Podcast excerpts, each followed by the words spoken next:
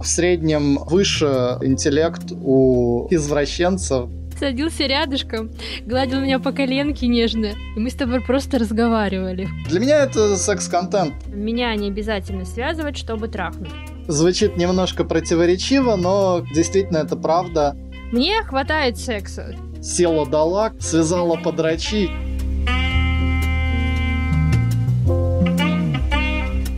Всем привет! Сегодня у меня в гостях мастер Сет, практика бандаж топ. Привет.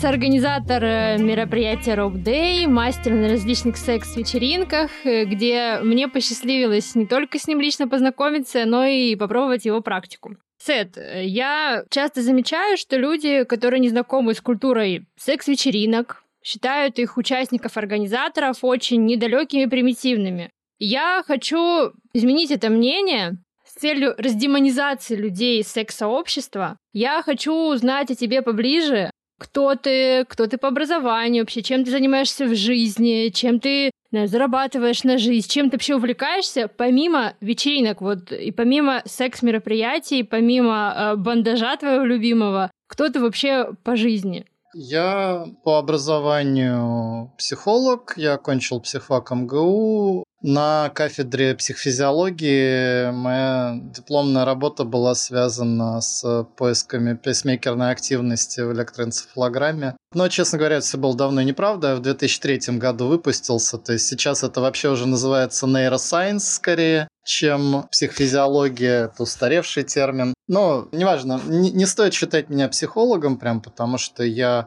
конечно, ну, практически не работал по профилю. После университета я пошел э, работать э, в HR, сначала рекрутером, потом HR рекламных агентств крупных иностранных.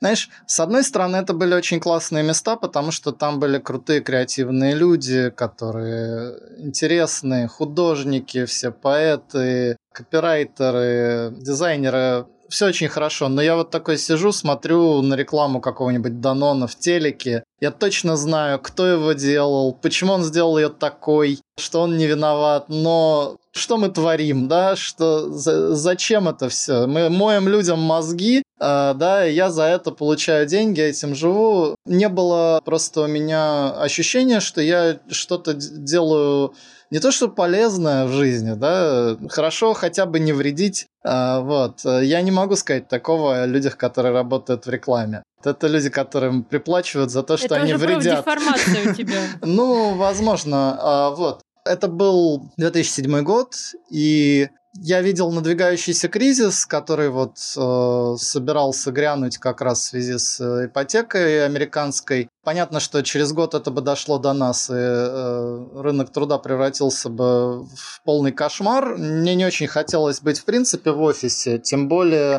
в офисе, когда такое происходит. И в тот же год у меня умер отец, вот, ну, он оставил мне квартиру, я такой решил, все, хорошо, я буду получать вдвое меньше денег, но я буду заниматься тем, что мне нравится, а не, не тем, что вот от меня хотят э, какие-то корпорации. Вот, а что мне нравится, ну, Сначала я хотел стать писателем в жизни. Я люблю слова, я люблю фантазии, э, мне все это интересно. Но к тому моменту я уже плотно увлекся ролевыми играми. Вообще, у меня в жизни есть две страсти. Это женщины и игры. Но игры не в том плане, что... И ты их совместил, да? А, ну, в какой-то степени, да. Игры мне нравятся именно э, с точки зрения геймдизайна, игромеханик. То есть понять, что там под капотом, как это происходит, за счет чего оно работает, почему правила такие, а не другие. Я люблю разбираться, копаться в том, как устроены игры. А причем разные, как, как настольные, компьютерные, ролевые игры живого действия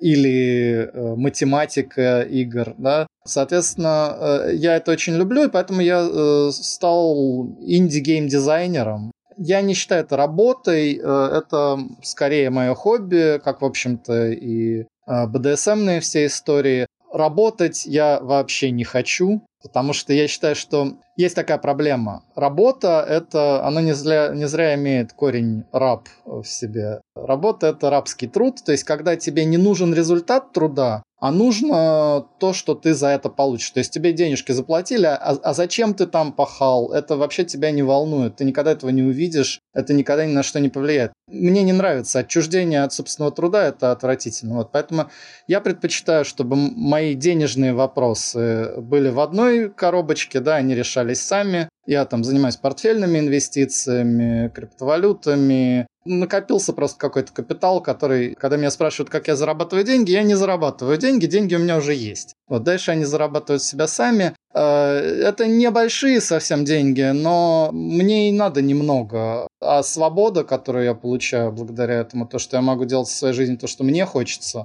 э, и заниматься теми проектами, которые я хочу делать, это ну, на мой взгляд, бесценно, потому что самое ограниченное, что у нас есть время, да, можно заработать все деньги мира, но очень сложно продлить э, свое пребывание на этом свете. Поэтому я э, живу в свое удовольствие в первую очередь, а во-вторых, в, ну, как-то реализуюсь, вот, и, соответственно, реализуюсь я вот в этих двух областях, в играх э, в первую очередь и в э, БДСМ практиках, и переходя к ним, да, мы далеко отошли, знаешь, честно говоря, не, не сталкивался я с мнением о том, что организаторы кинг-вечеринок недалекие люди. Но опять же, понимаешь, кинг тоже, э, если мы говорим именно о свингерах, да, у них своя специфика. Да, эти люди и меня могут иногда удивлять. Хотя, опять же, как в любом сообществе, и это касается и БДСМ, и свинга, и там, не знаю, танцев, э, и программистов, кого угодно. Конечно, есть все возможные люди, есть глупые, есть агрессивные, есть э, предвзятые, есть странные, а есть великолепные, гениальные, талантливые.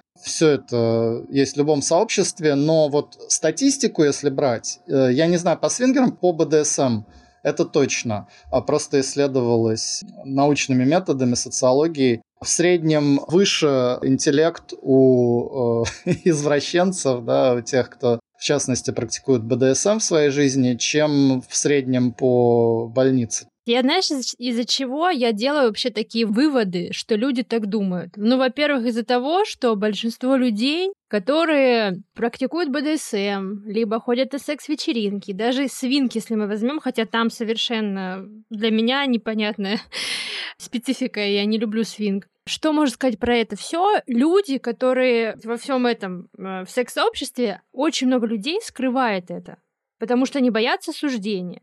Да, даже я, даже я не всем а, могу как-то открыто сказать, что я даже просто там веду свой блог и хожу на секс-вечеринки. Ну, потому что люди воспринимают э, это как нишу, как тебе сказать, ступень, знаешь, вот что мы развиваемся в сексе. Э, я считаю, что я как бы развиваюсь в сексе. Я не стою на одном месте, там не просто хожу, чтобы удовлетворить свои какие-то низменные потребности. А люди, не знающие всего этого, они когда только слышат секс, БДСМ, свинг, они сразу считают, что это люди ну, такие, вот им хочется, и они туда идут просто за сексом. Не за эмоциями, не за каким-то своим развитием, а просто за сексом. Вот им не хватает секса, они туда идут.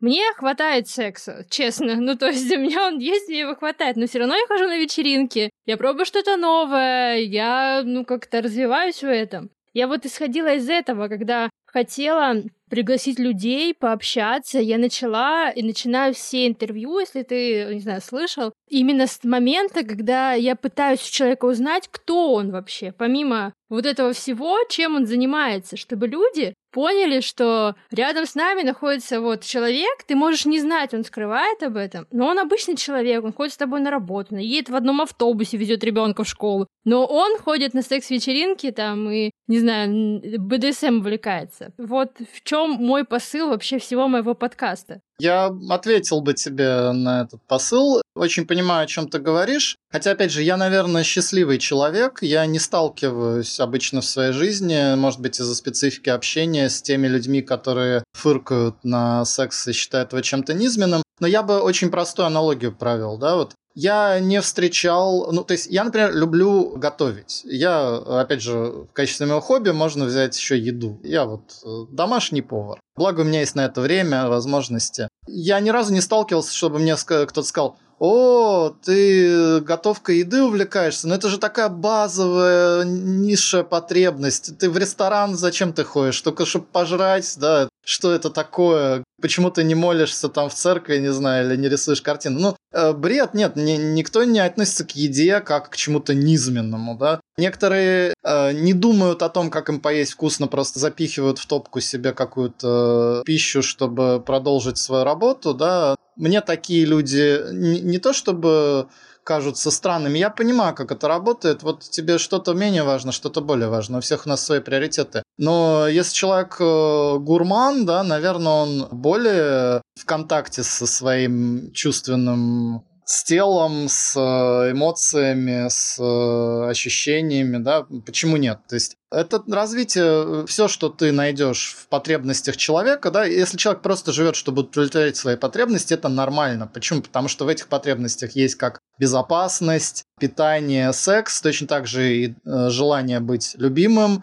точно так же желание быть крутым, мастерство, э, и, и точно так же там и самореализация да, какая-то. Это тоже просто наша потребность. Это все наши потребности. Их можно пытаться строить в пирамиды, размещать, какие из них выше, какие из них ниже, но, на мой взгляд, это все предвзятые очень штуки. Вот. А почему к сексу такое отношение? Табуированность. Мы крайне, крайне в среднем как общество, да, темны э, и необразованные и в плане секса, да, то есть это вот такое какая-то такая штука, которая всем интересна, с одной стороны, да, но с другой стороны, каждый замкнут в своем мирке внутри, потому что это вот, это не то, что надо обсуждать, это не то, в чем надо разбираться, надо просто подрочить на порнхабе, да, или по пьяни кого-нибудь трахнуть, и вот твоя, да, там, или с женой, которой ты 10 лет, уже забыть о том, чтобы как думать, как вам разнообразить сексуальную жизнь, просто забыть о сексуальной жизни. Да? Ну вот почему? Потому что это табуированная, стыдная, какая-то непринимаемая обществом часть нашей жизни. Я считаю, что это крайне неправильно, потому что это делает нас всех невротиками, да? когда важная часть нашей жизни оказывается где-то вот под этой крышкой в темноте, под одеялом э, и в тишине. Это не полезно для нас, для всех.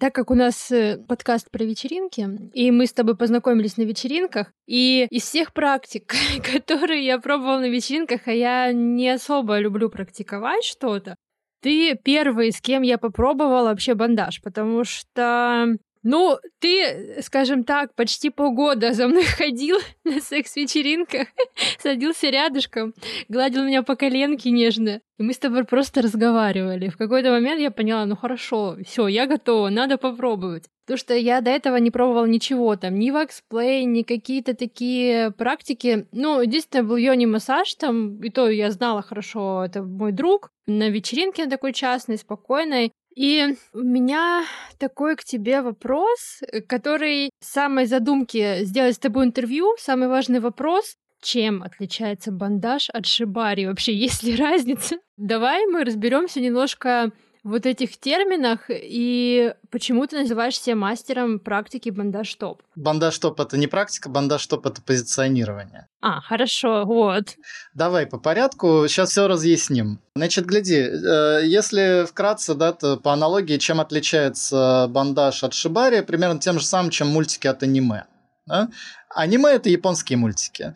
Шибари это японский бандаж. Все, я поняла. Я точно, это, но это же из Японии, да? Да, и ты можешь нарисовать мультфильм «Аватар. Хранитель», там, э, Last Airbender, да, какой-нибудь, который будет очень похож на аниме, и все такие, а, ну вот аниме. Хотя это европейский мультик, да, но потому что, в общем-то, стилистику перенять несложно. И эм, Япония в тот момент, когда она расцвела экономически, как это всегда бывает, какая страна имеет ведущую экономическую роль, та же самая страна получает ведущую культурную роль. То есть в этот момент, в 80-е годы, в первую очередь в Америку хлынул огромный поток. В первую очередь аниме, да, но не только. Японские виды бандажа тоже туда проникли. А дело в том, что бандаж это, конечно, намного шире. Во-первых, бандаж это не обязательно веревки. Да? Вообще терминология это бондаж через О от слова bondage, да, э, однокоренное слово бонд. Кто такой бонд? Это крепостной. То есть, собственно, э, бондаж – это овладение рабом, по сути, наверное, да, можно это вот так терминологически перевести. Но оно более узкую имеет специфику именно, когда игра вот в хозяин-раб, э, а, она называется БД, да, от э, бандажа доминирования.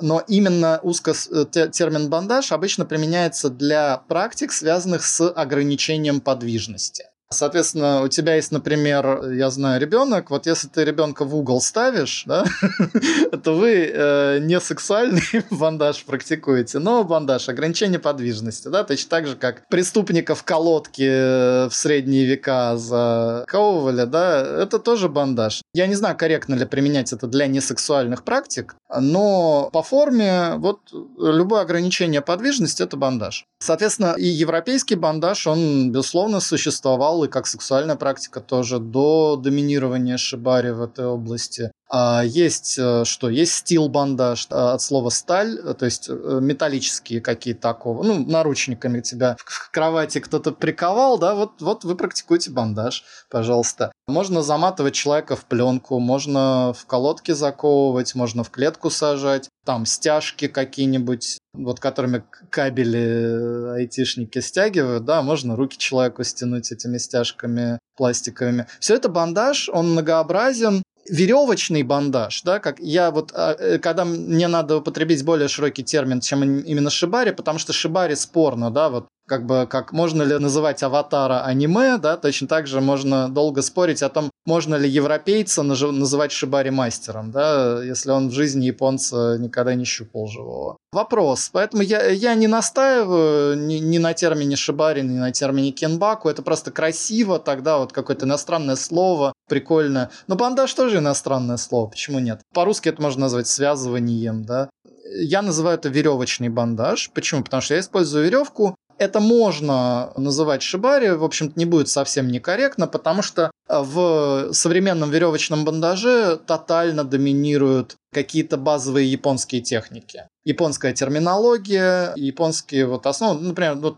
тот факт, что мы связываем сдвоенной веревкой, сложенной пополам, да, это нужно для некоторых технических приемов, но э, это же совершенно не является необходимостью для связывания веревкой вообще, да, кто тебе мешает связывать динарной веревкой. Если ты видишь европейский веревочный бандаж, то он, скорее всего, будет одинарной веревкой вестись. Вот. А если веревка сдвоенная, то это уже намек на то, что это скорее шибари. То есть ты видишь японские корни, японские техники в этом проявлении. Вот так, если вкратце.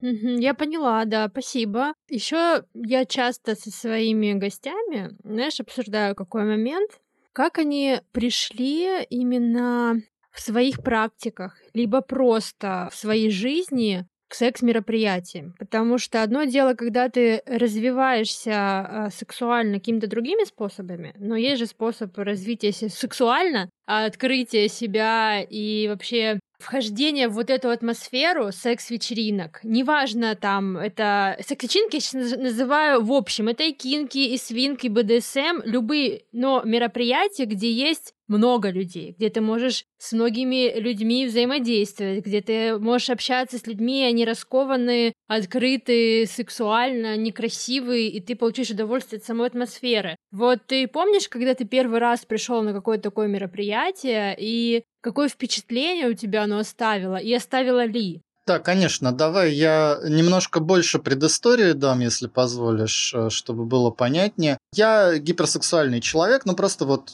уродился я такой. То есть мне, у меня были жестокие сексуальные фантазии до того, как я узнал о том, что такое секс. Это, кстати, к вопросу о том, что довольно бессмысленно беречь детей от вот э, каких-то сексуальных проявлений, потому что это у нас внутри находится. И я находил какие, э, что-то сексуальное для себя в, там, не знаю, в детских фильмах, спектаклях советских, да, где вот по изумрудному городу, и вот э, людоед ловит девочку Элли, да, и сажает ее на огромную сковородку в таком платье красивом розовом. А для меня это секс-контент. Тогда, хотя я не понимаю, я ребенок, э, что это вообще, но я возбуждаюсь именно от этого, потому что вот у меня такая есть внутренняя интенция, да, и чем больше мы знаем о том, что это вообще, что, что это было, да, откуда у тебя такое, чем мы лучше знаем себя, чем мы лучше знаем, как это бывает, тем проще с этим, да, э, тем меньше вероятности того, что мы себя будем стесняться, не понимать, невротизироваться и, так далее. Вот, ну так или иначе, то есть это было со мной всегда, сколько я себя помню. Всегда была гиперсексуальность и аг- э, сексуальная агрессия.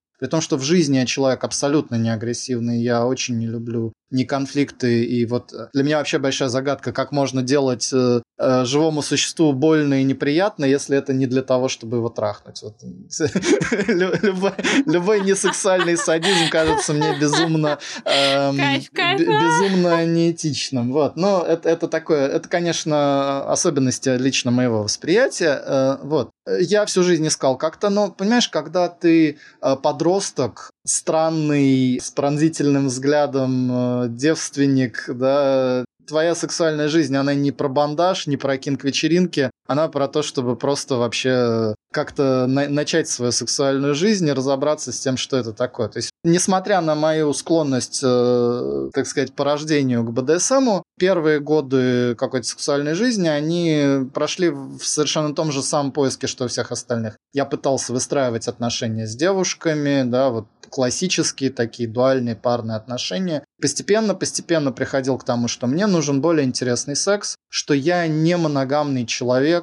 Скажем так, последняя моя э, вот пара, да, последняя девушка в привычном смысле этого слова, моя девушка, она у меня была в том же самом 2007 году где-то, да, пока я работал и пытался изображать из себя нормального человека. Я ни, ни разу не изменил ни одной своей девушке, да, тут вопрос, да, не, мы не узнаем никогда, потому ли это, что я никому нахрен не был нужен, или потому что я такой высокоморальный, но так или иначе факт есть факт. Но э, я все равно никогда не чувствовал, во-первых, ревности, да, у меня не было мысли, что, о, боже, кто-то еще будет с ней, как это будет ужасно, вообще не парит меня это. И точно так же я для себя, ну, у меня никогда не было такого, что вот влюбился я, да, и она одна существует в моей голове, и так, э, что я обо всех забыл. Нет, я влюблялся много раз, и это да, у тебя едет крыша, ты все время думаешь о ней, но это не мешает тебе думать и о других тоже. Ну, то есть вот у меня моногамность у меня не работает вот от слова совсем. Блин, даже я тебя понимаю в этом плане, потому что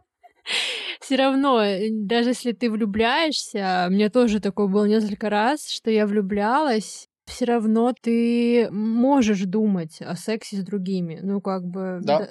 Ну, это нормально, не знаю. Тебе не кажется, что это что-то неадекватное? А, ну, видишь, наше общество диктует нам, что это ненормально. На самом деле сексуальность человека многообразна очень многообразно. Есть люди моногамные, есть люди полиаморные, есть люди асексуальные, есть люди с еще какой угодно сексуальности, и общество наше тоже может приемлять как многоженство, так и многомужество, да, так и промискуитет и все что угодно. Это зависит от того, как сложилось культурное наше обстоятельство. Вот. Но я, честно говоря, когда мне человек рассказывает про свою моногамность, я с одной стороны это принимаю, ну потому что ну, человек говорит, значит он такой. Да? Вот как бы э, у нас нету лучшего источника знания о человеке, чем он сам. По крайней мере, по первому времени, пока ты не увидел, что происходит с ним в жизни. Но я могу сказать такую маленькую притчу. Да? Вот. Э, всем известно, что есть очень моногамные животные. Например, там лебеди. Да? Ну, вообще для птиц многих это характерно, потому что им надо вместе... Один сидит на гнезде, другой червяков ловит, да, условно. Им это эволюционно необходимо быть э, с устойчивым партнером. Так вот, когда свой любопытный нос, ученые, которые изучают птиц, они засунули свой э, нос к ним в гнезда и провели генетический анализ, а чьи, собственно, там яйца лежат. Оказалось, что, ну, примерно половина это вот от лебедя, который вечная пара, да, и до смерти они будут вместе и умрут от грусти, если расстанутся. А другая половина, ну, вот еще от каких-то других лебедей. Поэтому, сколько бы тебе не рассказывали про жуткую моногамность, я подозреваю, что в среднем, опять же, я не говорю о том, что не бывает э, строго моногамных людей. Конечно, бывает. Для кого-то это необходимо, для кого-то это норма их жизни. Но в среднем это больше диктат нашего общества, как мне кажется. Он связан с очень простой вещью, ведь брак – это в первую очередь экономический союз, да, то есть он нужен для того, чтобы воспитывать детей, а никому не хочется воспитывать за свои деньги и время чужих детей. В среднем, опять же, да, кому-то хочется. И это замечательные люди, которые там берут детей из детдома, например, да. Но вот в среднем, ну, неприятно. Ты хочешь свой род продолжить, да, а оказывается на, на смертном одре ты такой, о, мой наследник. А он такой, нет, батя, вообще-то вот сосед, привет, познакомься, вот мой батя. Ну, э, неприятно, да, поэтому э, люди пытаются себя обезопасить через вот это введение параметра супружеская верность, моногамия, измена. Вот это все нужно для чего? Для того, чтобы ты потратил свою жизнь на своего ребенка, а не на чужого. Отсюда же такой фетиш на э, женскую девственность. Да? То есть вот типа если ты ее лишил девственности, значит у тебя максимальные шансы сделать ей своего ребенка. Потому что когда она уже не девственница, неважно, она у тебя в башне сидит, запертая, в поясе верности, все равно э, что-нибудь может быть не так. Поэтому это наши такие вот довольно базовые инстинкты, эгоистические, я бы сказал. И это нормально, но это надо понимать, откуда берется, и понимать, что мы все-таки сложнее, чем наши базовые инстинкты, да. Люди — это существа многоплановые, и поэтому если мы понимаем, почему нам чего-то, вот к чему-то нас тянет, то, может быть, мы можем э, быть немножко сложнее в своем поведении и получать от этой жизни больше в итоге, да, не заморачиваться на то, что может быть, на самом деле не так для нас важно, а просто диктуется обществом или какими-то нашими э, условно-инстинктивными реакциями. Знаешь, мне еще кажется, у женщин, я просто ты как-то со стороны мужчины больше об этом говоришь, там про девственность, про гарантию качества, да? А я вот со стороны женщины, изучая вообще, ну просто так, на каком-то любительском уровне, изучая вообще историю, я сама историк, и вообще развитие семьи э, в обществе, там, от первобытности, к которой мы дошли сейчас, женщина, она, например, в браке, в моногамных отношениях, это для нее способ выжить всегда был. Ну, согласись, да, она не работала, вся сидела с хозяйством, с детьми и куча. То есть для нее это был способ выжить. Она вот за одного мужика зацепилась, он там может другими ходить, но она должна вот сидеть рядом, потому что ей будет просто есть нечего. Ну реально, потому что она не работала. Сейчас в нашем мире, я не знаю, вот я сейчас развелась с ребенком, и все равно я могу себя обеспечить полностью. Мне не нужен какой-то один мужчина, которого я буду цепляться, вот так, держаться за него, я ни с кем не буду трахаться, только с тобой. Ну, ладно, то мы дошли, дошли слишком далеко в психологию. Давай теперь подойдем плавно к секс-вечеринкам, к мероприятиям вообще, как ты туда попал. Да, продолжаю свою историю. Короче, я пытался, пытался, пытался, э, вот, и в какой-то момент я пришел к тому, что, ну вот, мне не интересны моногамные отношения, я ушел с работы, такой сел дома, выдохнул, все, мне ничего не надо, я могу самореализовываться, как захочу, как я хочу, чего я хочу, кто я такой, зачем я нужен. Сразу у тебя в этот момент, когда ты оказываешься свободен от того, что вот до этого ты сначала ты в садик ходишь, потом в школу, потом на работу, потом вот только на пенсии человек может задуматься о том, для чего он живет. Соответственно, ну, мне повезло, моя пенсия наступила в 27 лет. И, соответственно, я сел и начал думать. И понял, что мне я в играх могу реализовываться. На этот момент я уже э, много чего там достиг. А вот э, с женщинами как мне реализовываться? Я всегда был тактильным человеком. То есть мне нравятся какие-то практики, в которых есть куда применить руки. Да? Э, я начал думать, что, что это может быть. Ну и плюс творческую какую-то жилку. Да? То есть я искал массаж, боди-арт, я все это практиковал, э, смотрел, думал и увидел, тогда как раз стали появляться красивые фотографии. С видео еще было плохо, потому что 2007 год это год появления Ютуба только, да, например. Но фоточки уже ходили, фоточки завлекательные. Я думаю, о, а что, ну веревка, да, больше ничего не надо. Красиво, интересно, может попробовать? И я начал искать, э, как этому учиться. Собственно, интернет э, представлял нам описание и последовательные фотографии, да, было какое-то э, японское порнографическое видео, где немножко объясняли, как таката кота связывать. Но в основном с видео было прям реально плохо. Было сообщество БДСМ, естественно, уже в тот момент, и были люди, которые уже практикуют шибари, и до них до всех можно было достучаться, но я залез на их форумы, и знаешь, что такой toxic там творился. Ну, ты, в общем, даже сейчас, если ты залезешь в любой чатик, БДСМщиков, они там ломают копья на тему того, кто true, кто не true, да, там, кто настоящий тематик. Я просто посмотрел на этот гадюшник, э, такой думаю, я не хочу общаться с этими людьми, это какие-то очень неприятные персонажи, я буду сам. Все сам, и я вот по фотографиям на подушках сначала, на стульях, да, соблазнял девочек, чтобы предложить им связаться, не тематических, опять же. Но, кстати, не очень... Э, я ни разу не сталкивался с такой ситуацией, что «Что ты мне предлагаешь? Связать? Фу, какая гад!» Ни разу такого не было. Даже все ванильные девочки, ну, кому-то это может быть неинтересно, да, но того, чтобы для кого-то это было фу, я вот прям не сталкивался. Э, люди как минимум тебя порасспрашивают, а что это, зачем, почему, как, ну, там, покажи. Ну, многим нравится. И, в общем, я в итоге много лет практиковал самостоятельный бандаж, да, без э, какой-либо связи с тематическим сообществом. И без вечеринок, соответственно, уже. Я устраивал у себя какие-то домашние вечеринки. Кого-то я обучал связывать, как умел сам. Ну, потому что лучший способ научиться – это учить другого. Ну, и вот квартирник у меня в какой-то очередной был, и знакомая девочка сказала, слушай, а знаешь, вот э, в понедельник проходит замечательная вечеринка, называется Rope Day. Пойдем туда, выберемся в сет, посмотрим на то, как другие люди это делают.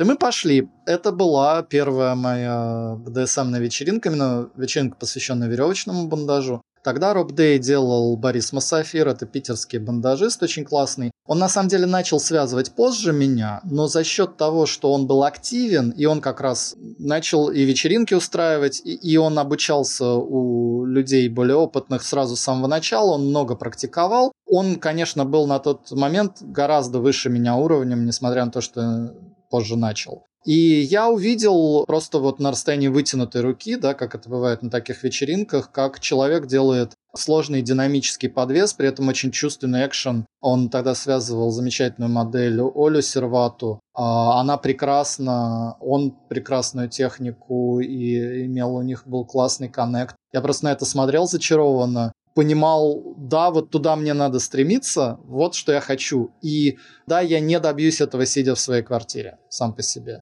Вот. Э, на следующий день я пошел, вернул себе в потолок анкер и начал ходить на вечеринки, семинары, стал гораздо активнее прогрессировать в бандаже. А как это давно было? Наверное, это был какой-нибудь год э, 15 когда на первой то вечеринке. Есть, то есть Роб Дэй уже столько времени существует, да? А Роб Дэй это старейшая строго бандажная вечеринка. Сейчас ее организую я, потому что Боря, ну, он вообще уже в другой стране, но на тот момент, когда уже тоже много лет назад он мне передал, Просто ему было не наездиться в Москву из Питера с целью провести просто вечеринку. А я уже к тому моменту мы хорошо были знакомы, э, и он вот сказал, ну, я ее думаю закрыть, но если кто-то будет в Москве, кто ее проведет, то пусть будет. Мне не очень хотелось этим заниматься, честно говоря. Э, я э, люблю жить в свое удовольствие, тащить на себя организацию чего-то для меня не самая интересная задача, но я просто видел в этом ценность. То есть это, это очень крутое мероприятие, то есть, понимаешь, это не, не ночной клуб, да, там нету тыц-тыц. Там люди пришли с очень конкретным интересом, именно веревочный бандаж. Но при этом люди самого разного уровня. То есть ты на Роб Дэй можешь прийти, потому что ты уже пятый год там приходишь каждый раз и связываешь, да, и к тебе очередь стоит. А ты можешь прийти, потому что ты в гугле вбил, что такое шибари, где на это посмотреть. И ты пришел первый раз посмотреть, что это такое. И тебе тоже будут рады. И попробовать в первый раз связаться, э, опять же, там можно. Это сильно безопаснее, чем ехать кому-то, да, куда-то. Тут вокруг люди. Вот, в общем, э, в этом есть практическая ценность, поэтому я, я эту вечеринку взвалил себе на плечи. У меня есть друг, который хочет научиться, и он как-то спрашивал, куда мне пойти, а вообще, где найти людей, которые бы этому обучили, чтобы, знаешь, не попасть на каких-то там профанов, я не знаю, как это, не, не трубы ДСМщиков, да? Но я вот смотрю, на самом деле, э, какое мое отношение ко всему этому. Да, это красиво, это прикольно по ощущениям, но для меня это не сексуально. Э, как, как я говорю, э, меня не обязательно связывать, чтобы трахнуть. То есть, понимаешь, да? То есть для меня это... Мне тоже не обязательно связывать кого-то, чтобы трахнуть, но это не значит, что это не сексуально. Вот, а, я поняла. Но для меня, э, мне понравилось, честно. То есть, когда я пробовала вот эти все болевые ощущения, но, во-первых, это не связано с возбуждением, это что-то другое, более знаешь, я, я понимаю теперь, после того, как мы с тобой попробовали практику, и понимаю, почему. Есть мероприятие, и Rob Day я насколько я поняла по описанию, такое, что там, например, нет секса, да? Uh, нет, ни, никакого секса, никакого вот. алкоголя, то есть это вообще никаких развлечений, кроме просто бандажа. Вот, ну вот на самом деле, вот на такое бы я пошла. Вот связаться именно в таком пространстве, спокойном, без тыц-тыц, без этого всего, без каких-то сексуальных взаимодействий и так далее, да, но вот э, что люди... Хотя нет, я встречала девочек, общалась, которые приходят на ведь секс-вечеринки, не занимаются сексом, но идут вот только на шибаре повисеть, там пофоткаться, получить какое-то такое удовольствие. Для них это секс, шибари и бандаж, для них это секс. Для меня это не секс. Да, бывает. Более того, я тебе скажу, я не занимаюсь сексом на публике, в принципе. То есть, ну, мне, э, мне именно вот э, непосредственно коэтус, да, как бы на вечеринке он мне не интересен, я не прихожу туда трахаться. Но я прихожу туда что-то практиковать, общаться, знакомиться с людьми, взаимодействовать как-то, ну там, на более лайтовом уровне в плане без проникновений, пообниматься, погладиться, именно для общения и для практик. Но это все для меня часть сексуальной жизни моей. Несмотря на то, что я там не трахаюсь, это все равно для меня про секс, потому что я секс понимаю гораздо шире, чем просто... Вот, еще вот одно, что нужно донести людям, что секс-вечеринки, любые секс-мероприятия — это не обязательно секс. Можно прийти, не знаю, просто посмотреть. Не обязательно. Просто посмотреть и побыть. Я тоже не всегда у меня есть секс на вечеринках. Просто, ну, по настроению. Я прихожу иногда, просто наслаждаюсь атмосферой, общаюсь с людьми. Без секса. Без... И мне нормально. Я получаю от этого удовольствие, какой-то заряд. Не обязательно заниматься сексом. Вот это еще такой важный, знаешь, что красными буквами написать, что секс-вечеринки — это не обязательно секс. Звучит немножко противоречиво, но действительно это правда. Опять же, еще раз, то есть не надо понимать секс э, слишком узко. Самый частый вопрос от мужчин, который я получал про бандаж, ну, такой типа, ну окей, хорошо, ладно, ты вот связал это все, зачем? Вы, вы трахаетесь потом, да? То есть мысли о том, что это можно сделать ради самого бандажа, ее у многих людей в голове нет, да, то есть, ну, как бы э, есть только мысли о том, что это вот какая-то приправа к сексу. А на самом деле можно трахнуть девочку в подвесе, но для этого подойдет не любой подвес, это будет довольно неудобно, то есть это такая, знаешь, вот э, довольно странное занятие, да, связывать для секса надо немножко иначе, чем связывают для полноценной бандажной сессии. То есть это прям разные активности, я бы сказал. А, и у меня, например, нету эрекции во время бандажа почти никогда. То есть это... У меня есть возбуждение, но оно на ментальном уровне. Не такое возбуждение, что я вот э, сексом хочу заняться при том, что я кингстер, и обо мне часто говорят, что я там трахаю веревками, да, и так далее. Ну, опять же, вот э, смотри, это с разными девочками по-разному. Кому-то нужна боль, кому-то нужен ну, секс, кому-то нужна эстетика. И всегда для меня это очень важный момент, что это должно быть наше взаимное удовольствие. Нету интереса заходить в те области, которые интересны только мне. Да, если вот я возбужденный, а для девочки это не сексуальная практика у меня нету тогда смысла пытаться ей лезть в трусы, если для нее это не возбуждающе. Зачем? Потому что это вы вдвоем это делаете. Э, вам, соответственно, надо вдвоем кайфовать. Если кто-то один какую-то часть не приемлет, значит, она вам обоим здесь не нужна. Вот, и, можно сделать фокус на чем-то другом. Угу, знаешь, я еще раскрою один секретик такой, почему именно я согласилась с тобой в практику пойти, и почему вообще я тебя пригласила пообщаться. Потому что, общаясь с тобой, со многими другими шибаристами я общалась, я, потому что я искала, думаю, ну я вот кого-то найду, и у них какая-то энергия, как тебе сказать, ну вот садистская. То есть они прям хотят, чтобы тебе было больно. Вот знаешь, даже просто в общении, и даже когда ты смотришь на экшены, которые они делают, ты видишь вот, что человек хочет сделать тебе больно, и меня это ужасно пугало. А вот когда я видела, когда ты связывал кого-то или общался со мной, Для тебя как будто, э, вот как ты сказал, важнее найти контакт с человеком и понять, что он хочет, и с ним вместе туда идти. Не питаться вот этой его болью и там, не знаю, садизмом этим, да, а вот именно вот туда идти с человеком вместе, проживать это вместе с человеком. Почему-то мне такие были ощущения, ну, вот, в общении с тобой. Тут есть тонкость, смотри. Во-первых, тебе, наверное, повезло, потому что есть, наоборот, многие девочки боятся ко мне идти, потому что они говорят, что, ой, э, знаете, я видел, так круто, конечно, но это слишком больно и слишком сексуально, я никогда на такое... Нет, я вот, вот тому он спокойнее. Поэтому твое восприятие меня, оно не обязательно у всех так работает. А вот я-то садист, мне хочется сделать тебе больно. Вопрос в другом, что э, это не то, что не отрицает желание тебя узнать как человека, это прям, на мой взгляд, непосредственно связанные вещи, потому что чтобы... Ну, опять же, это же не просто про физическую боль, да, это про эмоциональную реакцию. Как сделать тебе больно так, чтобы это в тебе что-то всколыхнуло, да, чтобы мы эту эмоциональную связь получили за, за счет этой боли, да, вот в этом смысл. Поэтому у меня есть вот такая шутка, я говорю, что кто такой садист? Садист – это сексуальный партнер, которому не все равно, что вы чувствуете. Да, то есть, потому что если садист хочет причинить тебе боль, значит, он задумывается о твоих ощущениях, по факту. Да? И, конечно, это как и возбуждение, сексуально, это так и вот какие-то эти садистские истории, доминантные истории, это же все в первую очередь не в теле в нашем, это игры с мозгом, это психология. То есть мы залезаем человеку в голову через все это. А наше тело это такой медиум, да, и веревка это медиум э, вот этого социального взаимодействия, которое там можно транслировать как энергию, да, энергетику, что-то, ну, потому что мы так это ощущаем.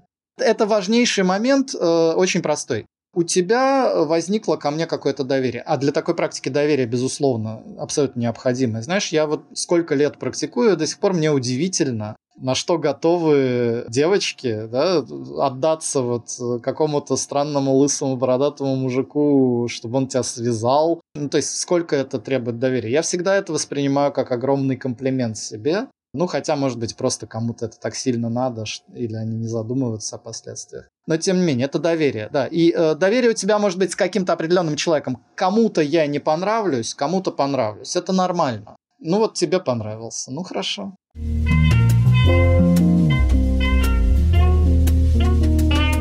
Мы же с тобой познакомились на секс-вечеринке, на Орджи. То есть, получается, ты ходишь на... Несмотря на то, что ты такой свободный, э, в свободном полете и так далее, ты же на мероприятие ходишь, то есть тебя можно как-то пригласить, или вообще вот как, как вообще происходит? Тебя там пишут, вот, а хочешь, приходи к нам вот на мероприятие, посвязываешь девочек, и ты думаешь, кому пойти, кому ты отказываешь, кому ты идешь. Может, есть какие-то вечеринки постоянные, кроме Роб Дэй, где ты бываешь и, и связываешь? Ну смотри, э, да, я человек ленивый на самом деле, и в основном хожу на собственную вечеринку, с которой мне не отвертеться, потому что мне надо ее организовывать. Но я, э, я просто дружу, лично знаком с э, многими организаторами разных вечеринок какой-то вот около тематической или сексуальной тематики. И практически без исключения я хожу именно туда, куда меня зовут и приглашают активно. Да? То есть, ну вот, не знаю, там, 6 числа будет э, какая-то очередная арт-шибаришна, и там мне организатор приходит и говорит такой, а вот ты блэктейпом занимаешься, заворачиваешь девочек в изоленту, можешь мастер-класс провести? Я говорю, да, конечно, зашибись, приду, проведу. То есть, э, если меня позвать, я всегда очень ценю внимание к своей персоне. Да? Если мне делают респект тем, что меня куда-то приглашают, то я, скорее всего, откликнусь, если, ну, если я знаю этого человека, знаю эту вечеринку, знаю, что мне там делать. Вот, приходить куда-то просто так, как совсем гость, да, мне менее интересно, а идти на какую-то вечеринку, заплатив за вход и ожидая, что меня будут развлекать, мне не интересно практически никогда. Я хочу сам чем-то заниматься. Мне надо... Мои руки не для скуки. Я должен быть где-то в центре активности. И там, не знаю, даже в театре я больше люблю быть за кулисами или на сцене, чем в зрительном зале. Так что зовите. Да, вот есть какой-то типа вот я, хочу тебя, грубо говоря, пригласить на вечеринку, да? Есть какие-то условия этого райдера? ну, как бы, что-то нужно дополнительно от организаторов, чтобы тебя пригласить, чтобы ты пришел. Это все абсолютно индивидуально, потому что запросы у всех разные. Можно просто спокойно писать мне в личку в Телеграме с любыми вопросами, там, поучиться, пригласить куда-то, задать странный вопрос. Задать странный вопрос? А что, бывает, задают? А, слушай, ну бывают. Вот недавно ко мне стучалась девочка, которая такая, э, типа, вот я начинаю связывать, а, и не очень понимаю, там мальчики хотят, чтобы я их еще и трогал, а мне вот интересно их связывать, а не трогать. Наверное, мне не надо этим заниматься. И я ей говорю, нет, то есть ты должна заниматься тем, что тебе хочется, если ты хочешь именно связывать, да? не практиковать никакие сексуальные контакты. Это возможно, для многих это ценно, а те, кого это не устраивает, ну пусть они ищут себе другого мастера, да, а ты работай с теми, кто в этих границах будет с тобой взаимодействовать, и все будет нормально. Потому что иногда какие-то очевидные, в общем-то, штуки, мне кажется, что тут не о чем задумываться. Да, это, ну, ответ банальный. Но мы часто находимся вот очень под этим давлением, что нам кажется, что вот что-то должно быть, да, села дала, как у мо- мотоциклистов, да, связала подрачи, еще что-нибудь. Это, ну, конечно, это глупости абсолютные, но мы можем на это вестись, если мы неопытны, если мы еще вот, ну, а может так принято, а может так надо. Мы, мы же по натуре своей люди конформные, да, нам страшно выделяться, страшно, неприятно говорить нет, неприятно не следовать установленным нормам. Это все сложно, э, стрессово. И поэтому нужна, нужна какая-то поддержка, там, понимание того, что ты не идиот, если ты вот так думаешь, а, а не так, как тебе сказали. И я, пожалуйста, я готов э, в таких вопросах даже незнакомого человека поддержать, потому что, ну а что? Вчера незнакомые, завтра знакомые. Мне несложно ответить на вопрос, поэтому welcome. Ну, мне кажется, еще, знаешь, тебе вот это все осознать еще донести людям и понять других людей, потому что многие люди, они просто не понимают других людей, они вот в своем пространстве закрыты и не понимают. Мне, наоборот, секс-сообщество, оно дало какой-то новый взгляд на людей, на любые там девиации людей, на БДСМ, на все. То есть я стала больше людей принимать с их там всякими демонами и тараканами, да, и тебе, мне кажется, ну, я не знаю, как тебе помогло то, что ты в свое время изучал психологию в университете, и как-то, может, это дало какой-то тоже толчок к развитию тебя как пастера?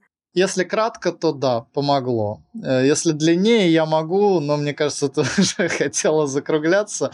Вот. Можем сделать еще один подкаст, если будет интересно слушателям. Я готов рассказывать тебе хорошо, много хорошо, чего. договорились о психологии. Э, блин, это очень, да, это очень интересно. Я сама люблю об этом порассуждать, посмотреть на других людей, узнать их мнение. Это прям кайф, не знаю.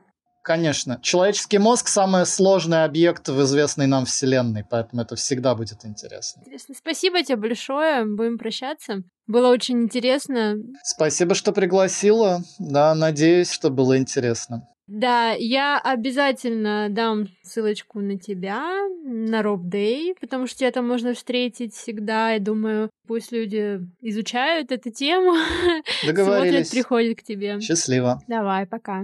Всем пока.